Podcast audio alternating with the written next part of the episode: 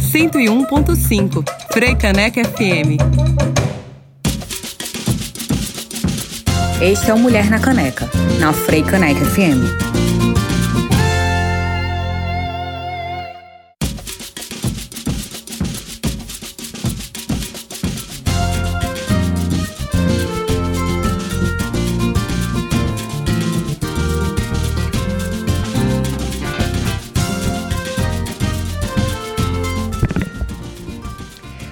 Caneca FM 101.5, muito boa tarde. Está no ar o Mulher na Caneca, seu programa semanal de entrevistas sobre uma ótica feminista. Estamos ao vivo, diretamente da Rádio Pública do Recife. Eu sou Ina Maramelo e é um prazer enorme lhe encontrar depois de duas semanas participando da COP. Eu sou Clareana Rocha, te desejo uma ótima sexta-feira em nossa companhia para fortalecer as vozes das tantas mulheres. Seguiremos juntas até uma da tarde também pelo YouTube da Rádio Freicaneca FM. Estamos ao vivo por lá e você pode interagir conosco enviando perguntas para o nosso debate. Amanhã, dia 20 de novembro, é celebrado em todo o país o Dia da Consciência Negra. A data traz para o centro do debate a construção da identidade negra, uma das pedras fundantes deste país. A luta, o trabalho a cultura, a religião, a comida, a estética, a forma de estar no mundo trazem um legado único para o Brasil. O Mulher na Caneca de hoje abre os microfones para trazer à tona a força da cultura negra, os desafios e os avanços de uma população que ainda sofre diversos tipos de discriminação, mas que se articula e tem cada vez mais voz. Quem está conosco hoje é assistente social e gerente de igualdade racial da Prefeitura do Recife, Girlana Diniz, e a comunicóloga e coordenadora da Rede de Mulheres Negras de Pernambuco, Mônica Oliveira. E nos destaques da semana, Senado aprova cadastro de condenados por violência contra a mulher. Matéria da revista Piauí mostra a censura do Enem no governo Bolsonaro. E mais, por conta da extinção do Bolsa Família e do auxílio emergencial, cerca de 25 milhões de brasileiros e brasileiras ficarão sem receber o benefício social. Esses são os destaques de hoje do Mulher na Caneca.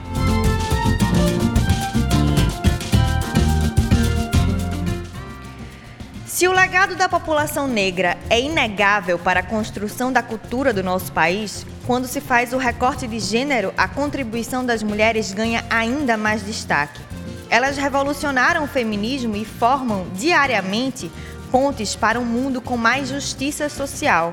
São várias as pensadoras que, dentro e fora das universidades, têm descortinado esse mito da democracia racial e trabalhado para que o Brasil se despeça da sua herança escravocrata. E para isso, o dia 20 de novembro é um marco importante. Assim como Zumbi, Teresa de Benguela, Carolina Maria de Jesus, Dandara, Aqualtune, Marielle Franco, Lélia Gonzalez e tantas outras lideranças negras fizeram e fazem história. São elas que ajudam a construir um mundo mais justo nossa conversa de hoje é sobre a necessidade de celebrarmos cada vez mais consciências e identidades negras.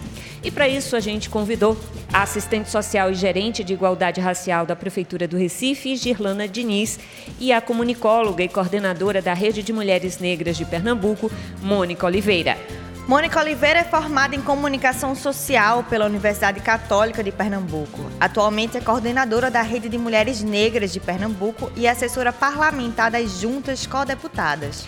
Mas a gente começa essa entrevista com a Girlana Diniz, que é assistente social e gerente da Prefeitura do Recife e a Gerência de Igualdade Racial. Muitíssimo boa tarde, Gislana. Seja muito bem-vinda ao Mulher na Caneca. É um prazer receber você aqui em nosso programa. Muito obrigada. Obrigada pelo convite. É, boa tarde a todas as ouvintes, a todos os ouvintes da Freicaneca. Então, vamos lá. Os senadores aprovaram ontem um projeto que tipifica o crime de injúria racial como racismo e aumenta a pena para quem comete esse delito. Pela proposta, a reclusão passa de 1 a 3 anos para 2 a 5 anos, além de multa. Com isso, a injúria racial passou a ser imprescritível, ou seja, pode ser punida a qualquer tempo, independentemente do período que se passou o episódio. Qual a importância dessa lei? Quais são os avanços que ela traz? É, primeiro a gente quer, eu gostaria de, é, de dizer que essa é uma luta do movimento negro que, assim como o racismo, que a, injúria, que a injúria racial ela fosse tipificada, né? Porque tudo é, quando chegava na delegacia, então o crime de racismo era visto como injúria, então ficava impune, passava impunemente. Então essa é uma luta para a gente, uma vitória mesmo do, do movimento negro, do movimento social negro, nesse sentido de, de colocar o crime de injúria assim como o crime de racismo para que a, as pessoas elas sejam responsabilizadas pelo crime. Tirlanda, a gente eh, viu aqui uma opinião da jornalista Fabiana Moraes, é, que na coluna no Intercept Brasil, aí fala, ela fala que Bolsonaro mostrou que o racismo existe no Brasil, né? que estamos longe de ter é, aquilo que seria a miscigenação festiva, é, requebrativa. Ela chama atenção para aquilo que é esse, esse processo recente no país, desmente ideias de que é, todos somos iguais, que alma não tem cor, que a empregada é como se fosse da família. É, conta pra gente, Gislana, é, assim, a importância da gente quebrar esses paradigmas para a gente ir além e superar o racismo. A gente, eu acho que essa fala da, da jornalista Fabiana é muito interessante, porque a gente é um país que dizia que tinha racismo, mas ninguém era racista. Né? Então, a quando esse presidente que aí está, né, Bolsonaro, ele assume o poder, então descortina várias coisas e ele dá voz a várias outras pessoas que diziam que não eram racistas, que não eram preconceituosas, que não eram homofóbicas. Que isso não existia, isso né, não no existia, Brasil. Né? Então, isso vem à tona. Então, a gente vê falas, percebe falas legitimadas por um governo né? genocida, que, que compara a população negra e quilombola a bois e vacas. Né? Então, a necessidade da gente perceber, e é sempre, eu sempre digo que, só eu não, várias outras pessoas dizem que a gente é o país ainda que precisa falar o óbvio, né? A gente precisa mostrar os números. Quem são a maioria das pessoas que estão na miserabilidade, né? Com, agora com o acirramento dessa questão da pobreza por conta da, do coronavírus, né? Por conta da, dessa pandemia que a gente está passando. Então, são popula a população negra. Quem é essa população que teve seu Bolsa Família cortado? Né? Então, a maioria são populações negras, população negra. Somente as mulheres, né? Exatamente. Então, a gente tem a feminilização da pobreza, né? essa, essa questão, a maioria da, das famílias chefiadas por mulheres, é, e mulheres negras. Então, quando a gente vai pegar, por exemplo, a comunidade do COC da Ilha Joana Bezerra, a gente vai ter um dado, eu acho que é de 2000, 2010, da Prefeitura do Recife, que mais de 50% são de famílias chefiadas por mulheres e mulheres negras e usuárias do Bolsa Família. Né? Então, esse, essa a pobreza no Brasil, ela tem, tem sexo e ela tem cor.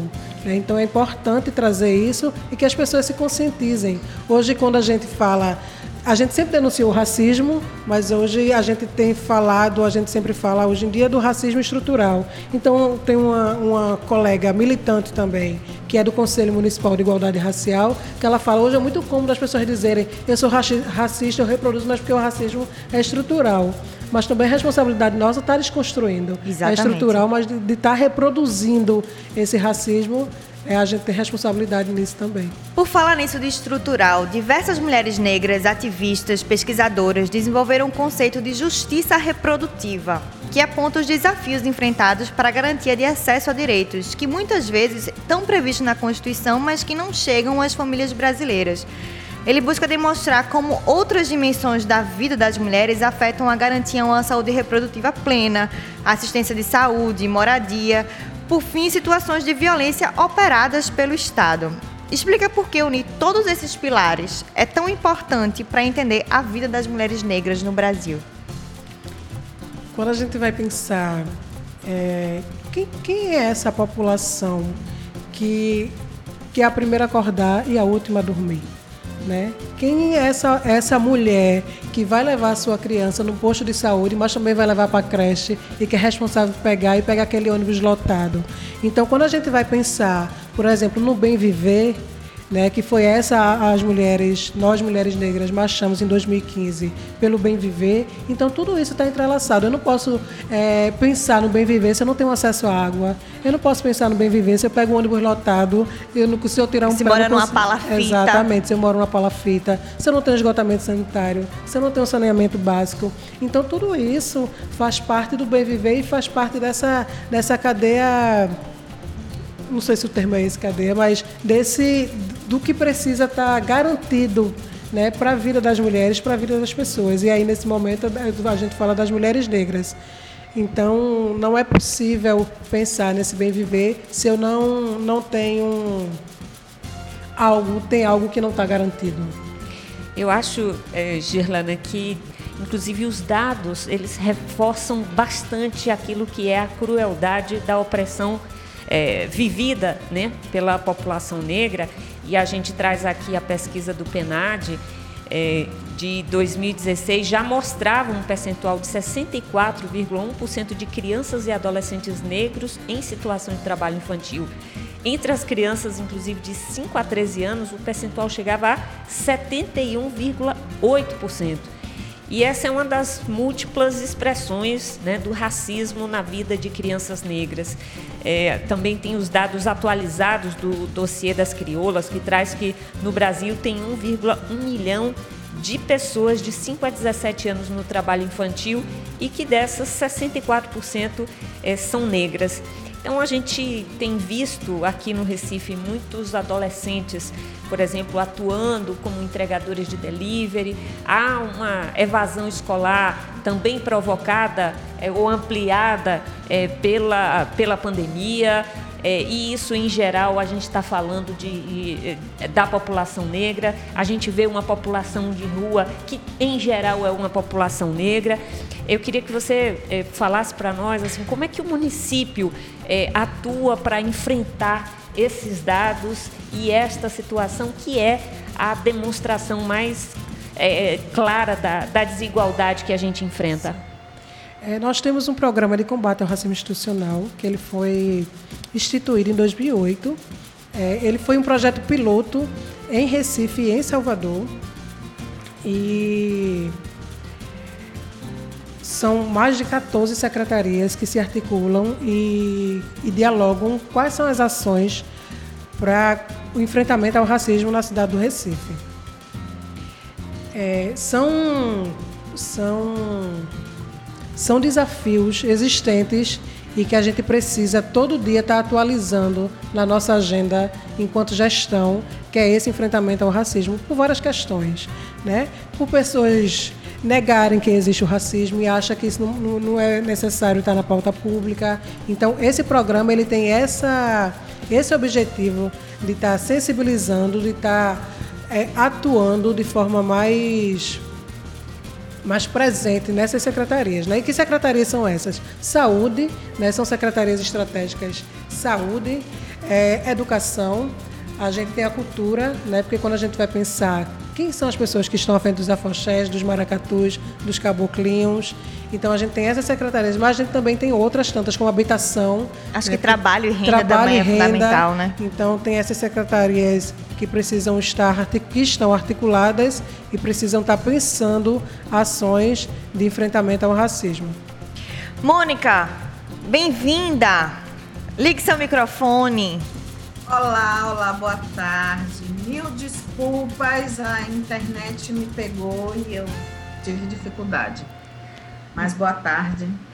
Seja muito bem-vinda, Mônica. E a gente aqui é, reforça a importância da gente ter uma representação importante, né, como, como a sua, para além do poder público, também a organização da sociedade civil, para a gente é, marcar esta data do dia 20 de novembro aqui no Mulher na Caneca. Obrigada pela sua presença. E a gente aqui volta um pouquinho para que você dê as suas impressões sobre aquilo que é a luta neste momento, neste contexto eh, do Brasil, em que a população negra celebra mais uma vez o 20 de novembro. Então, é, esse é uma. A Girlana uma saudação especial para você. Bom estar com você aqui, viu? Esse 20 de novembro de 2021, ele é um 20 muito especial, né? O Dia da Consciência Negra está completando 50 anos. Né? Então, há 50 anos, a gente vivencia essa data e vivencia sempre como um momento de denúncia, de reflexão, mas também de celebração. A gente não celebra o 13 de maio, mas no 20 a gente celebra também, né? E celebra especialmente a luta. Celebra as conquistas, celebra os passos dados.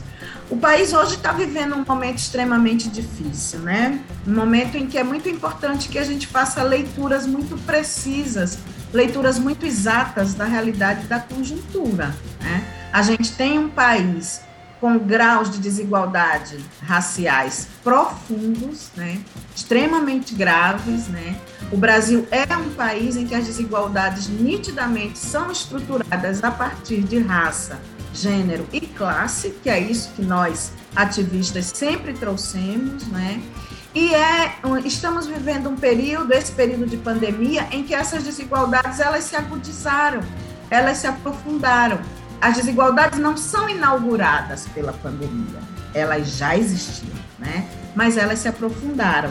E não só a pandemia, mas esse quadro político que a gente tem no país, né? Essa presidência da República, que é um presidente racista, que é um presidente profundamente violento, faz apologia da violência, né? Um presidente misógino que é machista numa profundidade incrível, né? E é especialmente um presidente que autoriza a violência, autoriza a discriminação, né? Então esse é um quadro muito grave, né? Então, por mais que a gente é, reconheça que demos passos, mas é, o, a ação estruturante do Estado ainda não chegou, né? E aí a gente vê como num período como esse, rapidamente as conquistas são derrubadas, né? Então, assim, trazendo elementos mais gerais, né, eu destacaria isso. A gente vai para um breve intervalo, já volta para debater o Dia da Consciência Negra com assistente social e gerente de igualdade racial da Prefeitura do Recife, Girlana Diniz, e a comunicóloga e coordenadora da Rede de Mulheres Negras de Pernambuco, Mônica Oliveira. Enquanto isso, tem música. A gente faz uma homenagem às grandes sambistas brasileiras. Dona Ivone Lara canta Acreditar. Caneca FM, a rádio pública do Recife.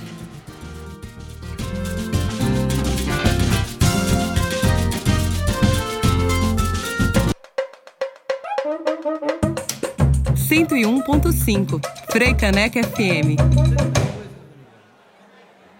Ô meu maestro Carlinhos, seu Carlos.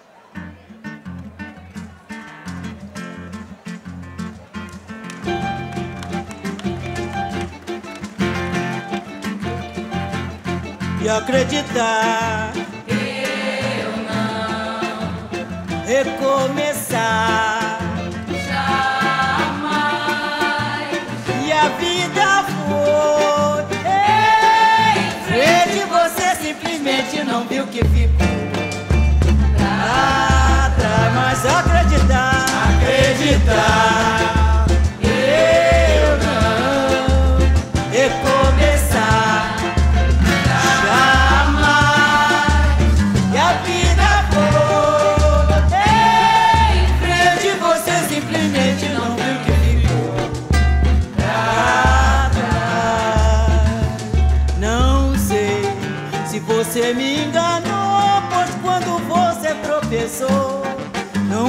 Tempo que passou. Não viu que ele lhe carregava, a saudade entregava com a balda imensa dor.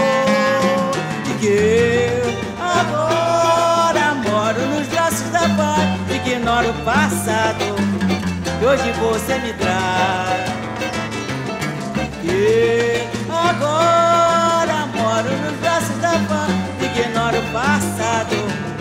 Hoje você me traz e acreditar, acreditar.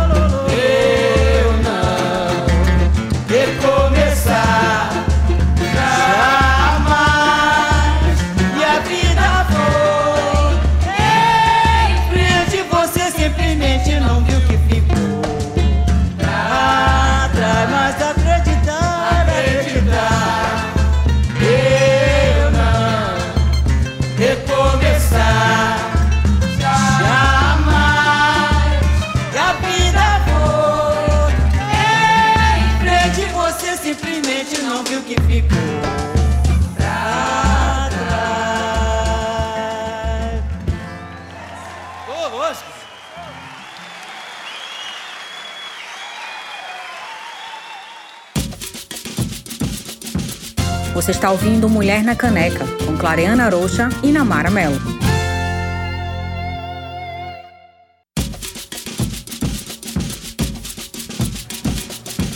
Estamos de volta com Mulher na Caneca, aqui na Freicaneca FM 101.5. Nós acabamos de ouvir Dona Ivone Lara cantando Acreditar. Nosso debate de hoje é sobre o Dia da Consciência Negra. Quem está com a gente é a assistente social e gerente de igualdade racial da Prefeitura do Recife, Girlana Diniz. E comunicóloga e coordenadora da Rede de Mulheres Negras de Pernambuco, Mônica Silveira, que participa com a gente via Zoom. Ô, Mônica e Girlana, assim, Jurema Werneck, uma das grandes pensadoras negras, diz que vulnerabilidade social diz respeito a como repartimos a riqueza socialmente produzida, com a parte significativa da população em situação de pobreza e miséria, sem acesso à renda, mas também se refere ao acesso aos direitos sociais, políticos, culturais e ambientais, ou seja, estar em situação de vulnerabilidade é viver sem saneamento, segurança alimentar, saúde, educação, trabalho decente. E segundo o dossiê de Mulheres Negras e Justiça Reprodutiva da ONG Crioula, que a gente falou aqui, é, no Brasil, 76,7% das pessoas que estão na extrema pobreza são negras. Destas, 39,8% são mulheres, são mulheres. Das pessoas que estão em segurança alimentar grave, 51,9% são mulheres. Como é que essa vulnerabilidade atinge mais as mulheres negras? Quem quer começar? Irlanda, você falou um pouco sobre isso também. É, eu quero começar primeiro saudando Mônica Oliveira, minha referência na, na luta e na vida também. É, eu quero dizer, a gente tinha falado sobre isso, né? Do, do como as políticas públicas elas precisam estar interligadas. É, o capitalismo ele acirra essa questão do racismo, né? Quando a gente vai discutir, inclusive a... Quando as pessoas vêm dizer que não existe racismo no Brasil, na realidade é porque as pessoas são pobres. A gente diz, não, raça vem primeiro, a gente precisa discutir a questão racial e depois essa questão de classe. Né? Mas a gente tem Angela Davis aí que fez o livro é, Raça, Classe, Mulheres, Gênero, Raça, é, Classe, né? Mulheres, Luta e Classe. Mulheres luta. Pronto. Esse livro que é uma referência, que é uma Bíblia pra gente. uma Bíblia. Só esqueci o nome. É uma Bíblia. Mas que é uma Bíblia pra gente que vem dizendo que não dá, sabe? Pra, eu tenho saúde, mas eu não tenho educação, eu não tenho mobilidade, eu não tenho onde morar. Eu, a gente precisa ter tudo isso garantido pelo, pelo Estado, né? E e isso faz parte do, do que a gente quer, do que a gente quer para a vida. Não, não dá para a gente ter 70% de nós ainda na miserabilidade, ainda passando fome, ainda sendo vistas como como só como trabalhadoras domésticas. Eu não estou dizendo aqui que do trabalho doméstico não, não é um trabalho digno. Eu estou dizendo aqui que a gente tem opções de estar em outros espaços. A gente deve estar em outros espaços. Mas a sociedade e esse mundo capitalista, racista, nos colocam nesses espaços, nessa caixinha. Né? E isso é fruto do racismo. Então, a nossa luta, e eu estou falando agora, é, esquecendo que eu sou gerente de igualdade racial, mas é, a nossa luta é que a gente consiga ter direitos e acesso a todos esses, a ter acesso a todos esses direitos. Eu quero viver bem, eu quero dormir bem, eu quero comer bem, mas eu quero que a minha irmã também consiga ter todos esses direitos garantidos. Mas deixa eu fazer, Gerlana, Gerlana, um comentário. Na verdade, os agentes públicos são militantes para a transformação da sociedade, né? É muito importante a gente pensar. é, nós estamos numa gestão que também é, tem este objetivo. Não dá para a gente separar. Então, eu acho que sociedade como um todo precisa ter esse objetivo. Então a gente, eu acho que é principalmente estando neste lugar que aumenta Que a sua responsabilidade sim, sim. quanto a isso, né? Bom, mas aí a gente vai para Mônica para ela também dar a sua opinião e, e falar como é que essa questão da vulnerabilidade atinge particularmente as mulheres. Então, é, vocês trouxeram aí estatísticas que são muito explícitas, né? Porque se há uma questão que a gente no Brasil não pode discordar é que nós já temos todas as análises necessárias, né? A produção de estatísticas nesse país é extremamente qualificada, referência para a América Latina, inclusive, né? Ainda que E, o governo é, Bolsonaro não queira, né?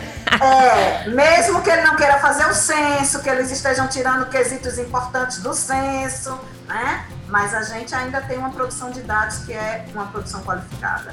E aí, esse dado que você trouxe, o último dado, que diz dos 51 ponto alguma coisa por cento de mulheres, né, tarará. Nós, mulheres negras, nós somos é, 28% da população total do Brasil.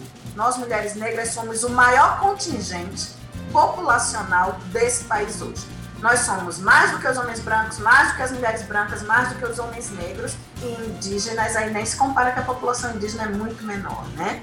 E esse, mesmo assim, nós somos 28% da população e somos 51% na desigualdade sei de quê, 75% na desigualdade sei de quê, 60 e tantos por cento na desigualdade sei de quê. É sempre desproporcional. Sempre desproporcional. O nome disso é racismo. O nome disso é racismo. E um racismo institucionalizado. Porque quando a gente fala de política pública, e aí, isso que Gerlana traz, né? Quando a gente fala de política pública, o Estado brasileiro é um Estado racializado. Ele é constituído sobre o racismo, sobre o patriarcado e sobre a discriminação de classe. E isso se reflete na política pública. Isso se reflete, né? Então é muito importante que a gente considere que as mulheres negras são mais vulneráveis, sim, por causa do racismo e porque se confunde política de combate à pobreza com política de combate às desigualdades. O gestor neste país, nos três níveis, ele confunde política de combate à pobreza com política de combate à desigualdade. E aí isso mantém as desigualdades, isso perpetua desigualdades, né? E aí vulnerabilidade é um jeito mais suave de falar disso, né? Vulnerabilidade é uma forma mais suave de falar disso, de falar de desigualdade racial e de gênero especialmente. Né? Mônica, eu queria entrar num assunto aqui, eu acho que você já é, falou um pouco sobre este contexto e o governo Bolsonaro, mas a gente queria enfatizar aqui a coalizão negra por direitos chegou a pedir na comissão parlamentar de inquérito da pandemia o impeachment do presidente Bolsonaro por genocídio. E aí eles apontaram algumas questões que eu é, que aqui a atenção. Eles apontaram declarações racistas é, de antes e depois da eleição, ações de omissões na pandemia, as mortes, inclusive por doenças respiratórias, cresceram 71% em relação à população negra. É, e fala também do aparelhamento da Fundação Palmares, estímulo à violência policial, enfim, esse racismo institucional que hoje a gente tem no país, como é que isso, é, assim, qual é a crueldade, o tamanho da crueldade que a gente vive em relação a este tipo é, de política que hoje a gente tem no governo central? Então, é, a Coalizão Negra por Direitos, é, nós da coalizão, eu falo nós porque eu faço parte da coalizão, eu faço parte da Operativa Nacional da Coalizão Negra, né? Nós fomos uma das primeiras organizações a pedir o impeachment de Bolsonaro. Em agosto do ano passado, a coalizão entrou com um pedido de impeachment de Bolsonaro, que recentemente se somou naquele super impeachment, né, o super impeachment que muitos se somaram. E esse novo pedido na Covid, porque a leitura que a gente faz é que o que havia o ano passado foi piorando, piorando, piorando. Então, a gravidade desse contexto, o que a, o que a, o que a CPI explicita é muito grave. Então, quando a gente diz que o presidente da República opera uma política de morte, nós não estamos exagerando. Nós não estamos fazendo um teatro aí. E é isso que a coalizão aponta quando você lista esses argumentos que a coalizão indicou, né? Existe uma política de morte, né? Existe uma política de genocídio que está em andamento. A coalizão tem denunciado isso, inclusive internacionalmente, dentro do sistema é, internacional de direitos humanos, dentro do sistema ONU. A coalizão tem denunciado permanentemente isso, né? O governo federal, o presidente Jair Bolsonaro, opera uma política de extermínio, de genocídio, né? E esse genocídio ele se dá no sistema de saúde, ele se dá na ação do braço armado do Estado, que são as polícias, né? Ele se dá na miserabilidade, a volta ao mapa da fome. Qual é a cor da população que passa fome? Qual é a cor das mulheres que são maioria no feminicídio? Então, quando a violência recrudesce, é a população negra mais afetada diretamente, né? Então, tem aí todas as estatísticas para comprovar e a CPI da Covid trouxe inúmeras provas, evidências, né? Então, é, quando a coalizão faz essa afirmação pública e pede novamente o impeachment, porque está pedindo de novo né, o impeachment, é considerando todas essas evidências, né? Então, realmente, a gente está num grau de aprofundamento do racismo né, e aprofundamento das violências inerentes a isso, né, porque o racismo é um sistema. Ele é um sistema, ele está conectado com todas as dimensões da sociedade, com todas as políticas, com todas as dimensões da vida das pessoas, né? E aí, quando a gente compreende que o presidente está operando esse sistema de tal forma a aprofundar isso, aprofundar desigualdades e aprofundar as violências, é lógico que a população negra está nas piores estatísticas, inclusive de morte, né? É o primeiro direito constitucional que é violado. Falar nessa questão de violência, o Brasil ainda é um, do, um dos países que mais mata jovens negros, né? A, casa, a cada 23 minutos, segundo o mapa da violência, uhum. é, morre um, um jovem negro nesse país. E a proporção de negros no sistema carcerário cresceu 14% em 15 anos, enquanto a de brancos diminuiu 19% nesse mesmo período, né? De acordo com os dados do 14º Anuário Brasileiro de Segurança Pública. A gente soma uhum. isso a guerras drogas, trabalho infantil, ausência do Estado. Gerlane, eu te pergunto, quais são as ações municipais que tentam mudar essa realidade tão drástica? E, Mônica, a Marcha das Mulheres Negras vem se posicionando como em relação a esses dados tão alarmantes? Quem quer começar? Gisela. É, nós temos um... Primeiro, eu quero me retificar quando eu falei que o, o livro de Angela Davis era uma Bíblia, eu quero dizer que é uma bússola, que nem todo mundo lê a Bíblia, né? E não, a Bíblia não é referência para todo mundo.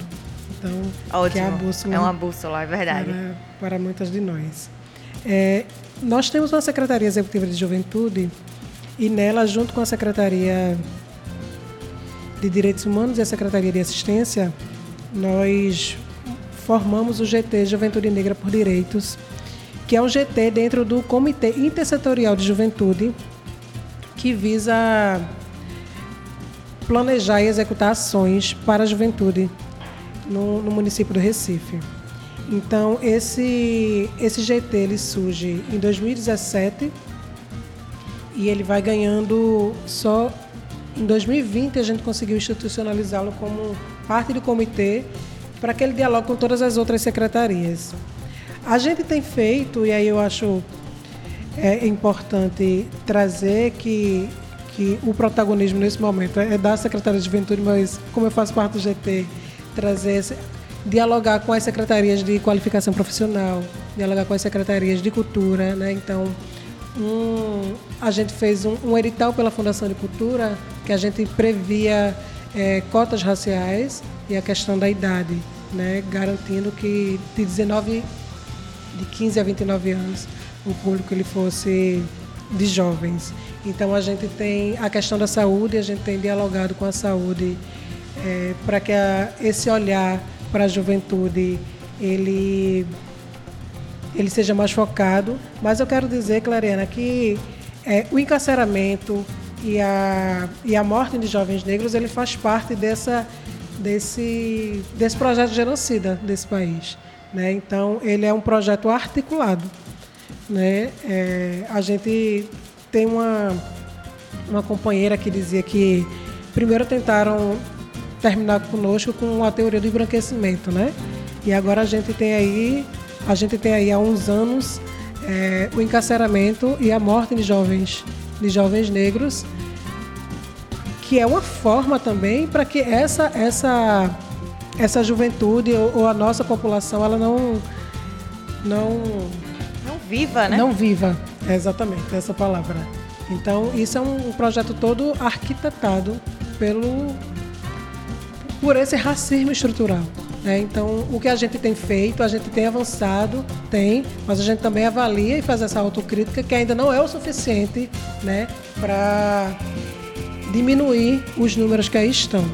Então, a Secretaria de Juventude, junto com outras secretarias, tem articulado ações para que a maioria, a, as atividades elas sejam voltadas para a população negra e que diminua esses dados na cidade do Recife. Mônica, Então, nós da Rede de Mulheres Negras, Rede, viu, Clariana? eita, perdão, rede. A marcha foi uma atividade, nós somos a rede. Né? É, a- nós da Rede Mulheres Negras, a gente tem tido um- uma atuação. A rede vai completar cinco anos agora, né? em dezembro. A rede completa cinco anos. Ela é uma organização muito plural, né? plural de várias formas plural do ponto de vista da faixa etária, das experiências, do- dos perfis, mas especialmente ela é uma rede que congrega gente que tem 30, 40 anos de militância e gente que começou agora. E essa é uma riqueza importante na rede, porque a gente tem tido também a oportunidade de aprender entre nós, mais antigas e mais novas, né? E esses trabalhos, é, especialmente o trabalho voltado para o enfrentamento ao genocídio da juventude negra, para o enfrentamento às políticas é, de essa política de guerra às drogas, né, que na realidade é uma política de guerra aos pretos, de guerra aos pobres, de guerra à população periférica, né? Porque os grandes barões da droga nunca são presos, né?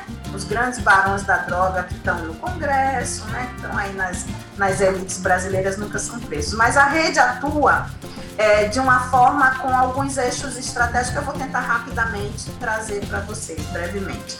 A gente trabalha com articulação e mobilização de mulheres negras para a defesa de direitos, para a luta por direitos. A gente trabalha com formação política, a gente trabalha com comunicação. A gente tem trabalhado com auxílio direto, que é uma coisa que se caracterizou na pandemia. A ausência do Estado gerou uma necessidade do movimento social atender a população, uma população que estava passando fome. O que eu chamo de auxílio direto é cesta básica, itens de higiene e tal. E a gente faz incidência em política pública, com várias estratégias, e a gente faz isso em aliança com outros movimentos, né? Então, a leitura que a gente faz enquanto rede é que, primeiro, essa coisa que eu já disse antes, da fragilidade das políticas, portanto, o que a gente tem tido como retrocesso nos direitos trabalhistas, previdenciários, no emprego, tudo isso que a gente tem tido como retrocesso nesse país comprova como até hoje o Estado brasileiro não fez políticas estruturadoras de redução de desigualdades, nem desigualdades raciais, nem desigualdades de gênero, né? E aí, portanto, não de classe também. Essa, essa situação nas políticas públicas exige que todo mundo que compõe esse campo chamado progressista, campo de esquerda, exige que todo mundo incorpore o enfrentamento ao racismo e o enfrentamento ao sexismo como estruturadores, né? Então, para além das análises que já são ótimas, todo mundo diz há muito tempo isso, né? Todo mundo diz há muito tempo que raça, gênero e classe são fatores estruturantes das desigualdades, mas não incorpora no plano programático, não incorpora nas políticas, não incorpora de forma estruturadora. Isso precisa mudar, né? Então, isso é um, aspecto fundamental que precisa mudar. Precisa mudar em relação aos partidos, em relação aos gestores do executivo e legislativo, né? Acho que a gente dá passos, a gente tem passos importantes, mas numa situação como essa com o governo Bolsonaro, a fragilidade dos passos dados é escancarada, né? E nós, população negra, não podemos mais esperar. Nós não podemos mais esperar. Tem que mudar agora. A gente quer ser feliz hoje, né? Tem que mudar agora. Boa, Mônica. Mas eu aqui gostaria de enfatizar a questão do desemprego. Neste contexto aí que você colocou, você falou de reforma trabalhista, é, daquilo que são as perdas é, sociais, mas a gente vê que nesse processo agora é, da pandemia, o desemprego que ficou maior entre a população negra, a gente tem mais dados aqui que, que falam disso, né? É, homens negros perderam 1,4 é, milhão de vínculos trabalhistas com carteira assinada. As mulheres negras apresentaram maior taxa de desemprego, 18,2%. De subutilização vai chega a 40%.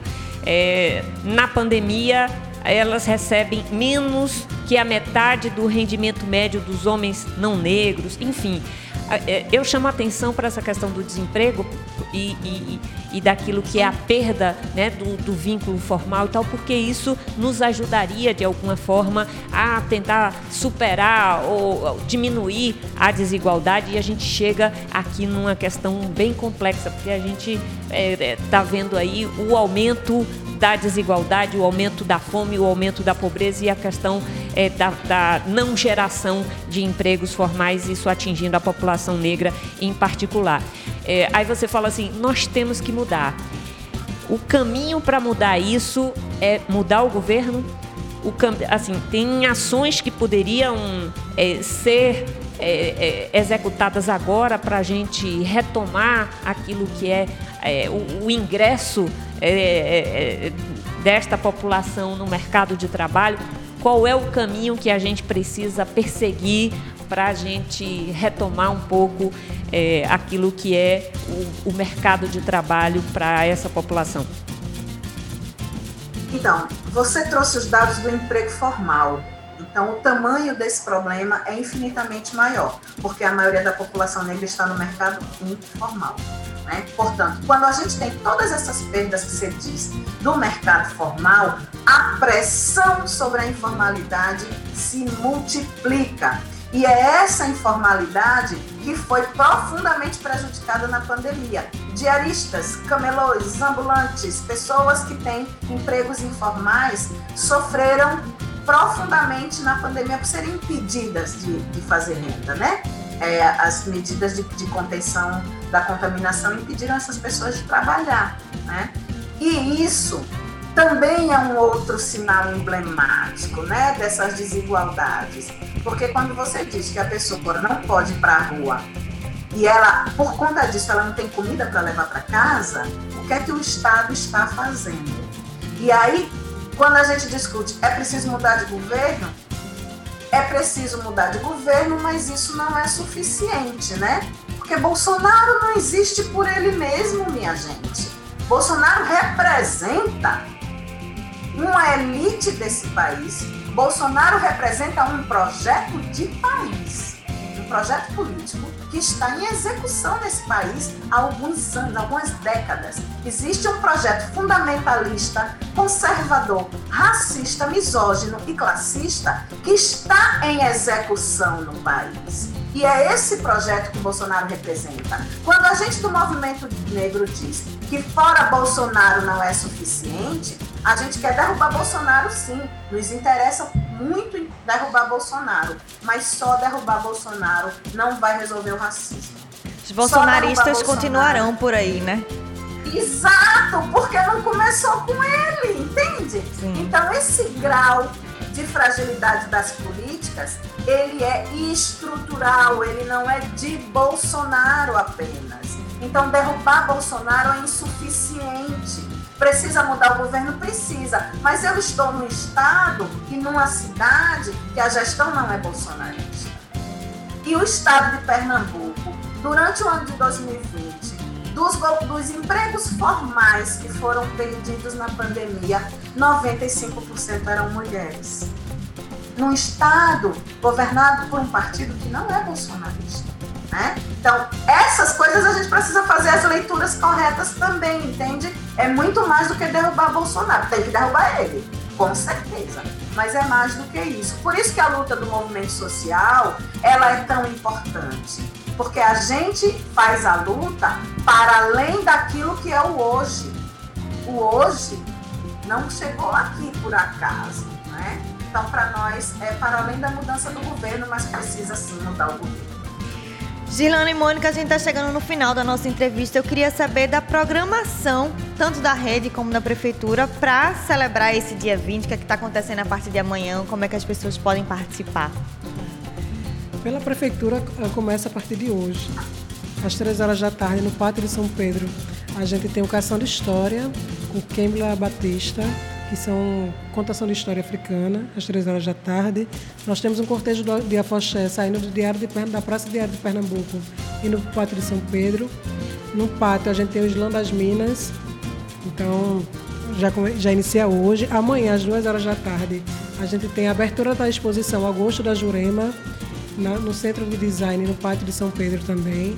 Às 15 horas nós temos a oficina Nós temos contação de história também às 15 horas.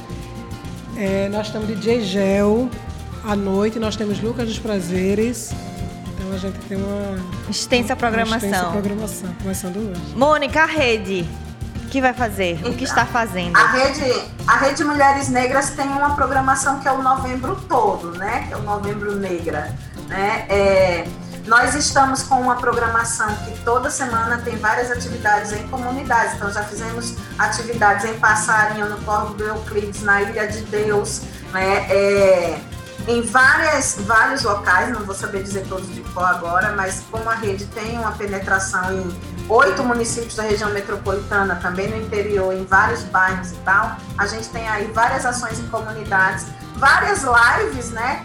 Temáticas como direitos sexuais e reprodutivos, a questão da violência contra a mulher, né, a questão do genocídio da população negra. E amanhã nós estamos junto com a Articulação Negra de Pernambuco na Marcha da Consciência Negra.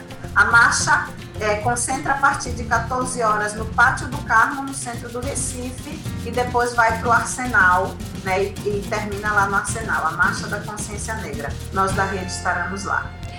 Mônica e Girlana, muito obrigada pela presença de vocês aqui em nosso programa.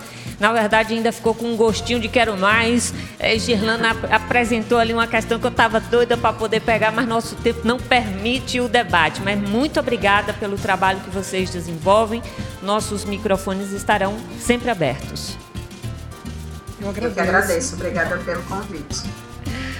A gente... Eita, vai. A gente encerra essa entrevista com Alcione cantando Eu Sou a Marrom.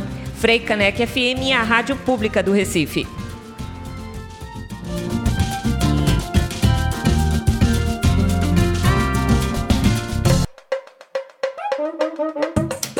Cento e um ponto cinco. Frei Caneca FM.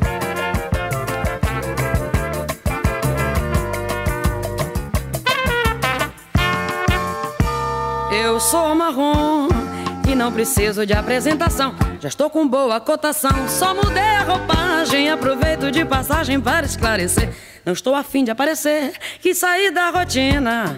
Só pra ver o bicho que vai dar. Vocês vão ter que me aturar. Vou segurar minha barra, pois tem gente que se amarra se eu cair do degrau. Depois vão me meter o pau. Já estão falando que eu peguei o bonde andando e vou me machucar.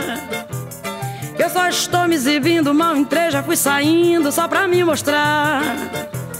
Mas não é nada disso, estou aqui sem compromisso, eu não pretendo mudar. O break é só pra variar. Saiu com a bola rolando, me sacudo e vou sambando, pois eu sou marrom. E já nasci com esse dom. Sempre sei o que faço, quando chego no pedaço, nunca me dou mal.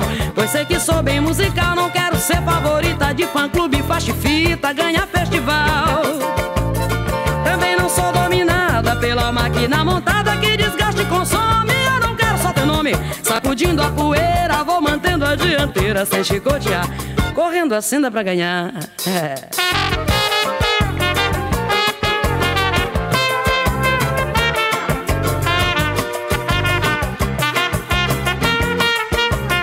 Mas eu não posso esquecer essa figura tão original. Aquele que é mesmo tal, sempre fazendo visagem, ensinando malandragem, cheio de moral. Eu nunca vi uma coisa igual, mas eu também estou na minha. Eu vou até o fim da linha e sei que vou chegar. E ninguém vai me segurar. Quero jogar de primeira e tabelando. Você está ouvindo Mulher na Caneca, com Clareana Rocha e Namara Melo.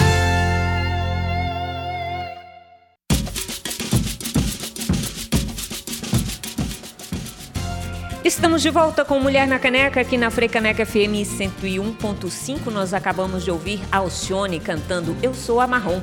Neste terceiro e último bloco, notícias que valem a pena ser comentadas no quadro E aí, o que tem de novidade? Matéria da Agência Brasil. Senado aprova cadastro de condenados por violência contra a mulher. O Senado aprovou na última quarta-feira um projeto de lei que institui o Cadastro Nacional de Pessoas Condenadas por crime de feminicídio, estupro, violência doméstica e familiar contra a mulher. A matéria segue para apreciação na Câmara dos Deputados. O texto aprovado é um substitutivo da senadora Eliana Nogueira, do PP do Piauí. Originalmente, o projeto de lei foi apresentado pela senadora Cátia Abreu, do PP de Tocantins. Segundo a autora do projeto, atualmente o país possui apenas um cadastro unificado que traz informações sobre condenados por crime de estupro. Para ela, o projeto de lei amplia essa base de dados e pode colaborar no combate à violência contra a mulher. Cláudia Parente, você acha que este projeto, essa iniciativa, se aprovada, pode nos ajudar no combate à violência contra a mulher? Tá sem áudio. É? Agora. Oh. Agora. Agora, voltei, eu voltei. Bom, boa tarde todo mundo. Pode, mas não, não só, com, só com o banco, porque já existe um Banco Nacional de Identificação Genética no Brasil para prevenir e combater crime. E já existe esse outro de condenado por estupro. E o que é que a gente sente que precisa ser feito? Eu acho esses bancos muito importantes para troca de informação, né? Para evitar que a pessoa cometa um crime no lugar e fuja para outro e fique impune.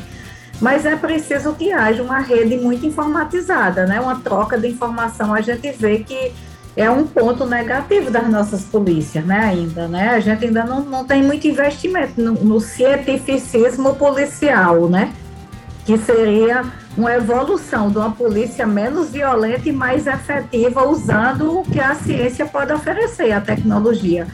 Porque ter um banco com as informações é perfeito, é impensável você ver num mundo desse de hoje, você não ter essas informações. Aí tem gente que fala, ah, mas isso expõe as pessoas. Gente, pelo amor de Deus, a pessoa condenada, um trânsito julgado por estupro não pode ser exposto, não, é? é. Entendeu? Até porque a gente sabe que o estuprador, ele não, estu, não estupra não é por desejo sexual, às vezes é muito mais por, por sede de poder, né? De humilhação da vítima. Então, assim, é preciso sim que essas pessoas sejam conhecidas. E aí o que é que acontece? Mas só, só vai haver, esse banco só pode funcionar se as polícias forem informatizadas, né? Uma outra matéria da revista Piauí traz que em 2019, atendendo aos desejos do presidente Jair Bolsonaro, o então presidente do INEP, Marcos Vinícius Rodrigues, montou uma equipe para analisar ideologicamente as questões do exame. O grupo, composto por um procurador de justiça, um diretor do INEP e um ex-aluno de Ricardo Velés Rodrigues, então ministro da Educação, se reuniu ao longo de 10 dias em março de 2019 e usou carimbos de sim e não para aprovar ou rejeitar questões. Ao final dos trabalhos, eles excluíram 66 questões da prova, sem consultar a equipe técnica do INEP, que já havia aprovado todos aqueles itens.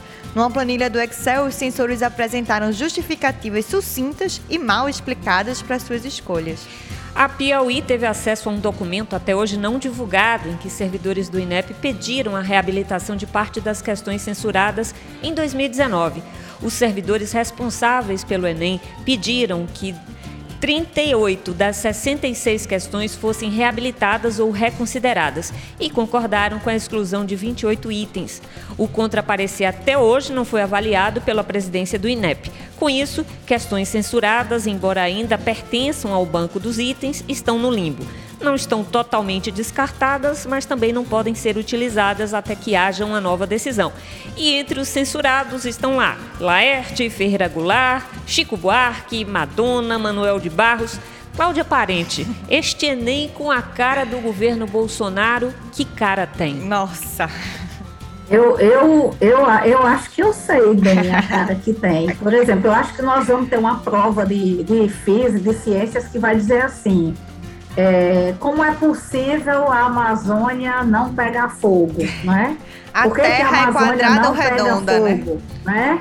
É, quem é que comprova, comprovou de fato que a Terra é redonda, sendo que ela é quadrada? Ou então, se Michele, uma que eu amei que saiu na internet, se Michele recebeu 89 mil no ano em 21 cheques, quanto foi a média mensal né, do lucro, né? Entendeu? A prova de matemática. Então, assim, gente, uma, um Enem com a. É, a gente tem que fazer piada, porque isso é muito sério. E eu fico pensando, cadê o Ministério Público, minha gente? É. Que não intervém numa coisa dessa. Porque assim, você está tendo um governo que está dizendo, com todas as letras, que a prova não, não tem compromisso nenhum com a educação, com conhecer, com os saberes, sem conhecimento, tem, só tem compromisso com a ideologia desse governo.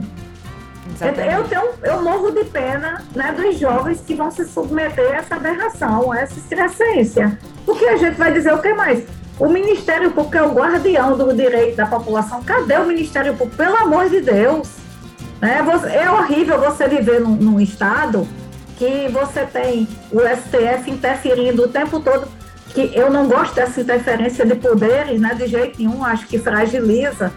Mas o problema é que quando você tem um desgoverno desse, a- é o, o judiciário tem sido obrigado a intervir para garantir um mínimo de estabilidade ao país. É terrível a situação, terrível. Mas resgatando a máxima do velho Marx que dizia as ideias dominantes são as ideias das classes dominantes, para além Sim. da questão das derrotas, é, dos, nos- das conquistas sociais, a retirada de direitos, está claramente aí um projeto do ponto de vista ideológico, Sim. né? Então, na área da Exatamente, cultura, na área da exatamente. educação, isso é um projeto que tem avançado e isso é, é, acho que ainda mais devastador para a sociedade brasileira porque a gente avança para a mediocridade, né? Quem não leu essa matéria da Piauí, eu aconselho que leia bastante, porque assim, as, as desculpas e a, a- a forma que o governo dizia para censurar uma questão era assim, era podia gerar polêmica, uma tirinha da, malfa, da Mafalda podia gerar polêmica. Ou então alguém que questionasse alguma coisa religiosa feria a, a ordem religiosa. É, são coisas absurdas, assim. Que você... Engraçado que onde é que tem, onde é que existe conhecimento sem questionamento, Não é né? isso. A gente só avançou por conta do contraditório, né? Como é que pode um mundo que todo mundo pensa igual? Na realidade, é assim, é porque isso não vai acontecer, né? A gente sabe que esse povo vai ser varrido daqui a pouco, felizmente. Porque o fascismo, ele é assim, ele chega, mas ele não se estabelece. Historicamente, ele é assim. Ele chega, ele faz um estrago, mas ele não consegue se estabelecer. Felizmente para nós. Esse fascismo que aqui no Brasil tem o nome de bolsonarismo, ele é assim. A gente destaca ainda a matéria do Portal Vermelho, que diz que por conta da extinção do Bolsa Família e do auxílio emergencial, cerca de 25 milhões de brasileiros ficarão sem receber benefício social. Os números foram obtidos por meio de um monitoramento feito pela assessoria técnica do PT no é, VIS Data do Ministério do Desenvolvimento Social. O quadro da exclusão põe em xeque, inclusive, a estratégia de alavancar a reeleição de Bolsonaro entre a população mais pobre do país. O presidente aposta no pagamento do Auxílio Brasil como forma de melhorar sua performance no eleitorado de baixa renda. A população mais pobre é uma das mais atingidas com a instituição do novo benefício social. Até outubro, por exemplo, foram pagos do Bolsa e do extinto auxílio no- 39,3 milhões de pessoas. Agora, em novembro, 14,5 milhões receberam pagamento do Auxílio Brasil, uma diferença de 24,8 milhões. É, a matéria traz um dado sobre São Paulo, que diz que é o estado com a maior população brasileira, onde foram excluídos mais de 5 milhões de pessoas que deixam de receber esse auxílio. Em Pernambuco, esse número estaria estimado em 1 milhão de pessoas que deixam de receber. O Bolsa Família durou 18 anos, possibilitou que 28 milhões de pessoas deixassem a linha de pobreza entre 2002 e 2014. Era inclusive uma referência internacional né, de combate à pobreza. Mas aí a gente pergunta à nossa Cláudia Parente. Cláudia, sem fonte assegurada, este novo benefício instituído pelo governo federal vai até 22. Isso é, ano eleitoral. Afinal, o que esperar dessa ação do governo federal? Nada, não pode esperar nada, porque a gente não sabe nem se eles vão conseguir aprovar esse projeto, porque eles querem tirar o dinheiro dando calote em dívida, né? É o tal- aprovando a PEC dos precatórios, né? Então, o que é que acontece? Na realidade, está havendo um desmonte de uma rede de proteção social que já dura muito tempo, porque quando Fernando Henrique saiu do governo, tinha o Bolsa Escola, vocês lembram, né? Que a- a- a- é, abarcava um número menor e depois foi substituído pelo Bolsa Família, que era um programa maior. E agora, na realidade, você tem um que enche os olhos por causa do valor, mas um valor que você não tem recurso assegurado e que na realidade tem uma data para terminar depois da eleição. Fica muito claro qual é a intenção, né? Eu espero que as pessoas entendam, até porque vai ficar mais gente fora do que dentro, né? Essa gente fora, eu estava escutando hoje que a Crioula estava dizendo, são mulheres negras, jovens de 18 a 29 anos com filhos, sem trabalho fixo ou trabalho precário, moradoras de periferia ou favelas, mulheres trans, migrantes e imigrantes de origem africanas, mulheres mais velhas sem empregos e mulheres cujos familiares estão presos. Então, elas identificam Agora, que esse eu- grupo. eu- a pergunta que eu faço a vocês, a gente vendo que o Brasil está com praticamente 60% da população brasileira em situação de insegurança alimentar. Essas pessoas vão tirar alimento de onde? Pois é. Muito obrigada? Cláudia Parente. O Mulher na Caneca fica por aqui. Sugestões de pauta podem ser enviadas para o mulhernacaneca.gmail.com. Lembrando que você pode escutar essa e outras edições do Mulher na Caneca nas plataformas de streaming da Frei Caneca FM. Nós ficamos por aqui agradecendo o trabalho técnico de Kleber Lemos. Muito obrigada pela sua audiência, por seguir conosco aqui na Faixa Mulher. Um ótimo final de semana. Eu e Namara voltaremos na próxima sexta-feira, ao meio-dia, aqui na Frecaneca FM. Afinal, se é rádio, se é pública, tem que, tem ter que ter mulher.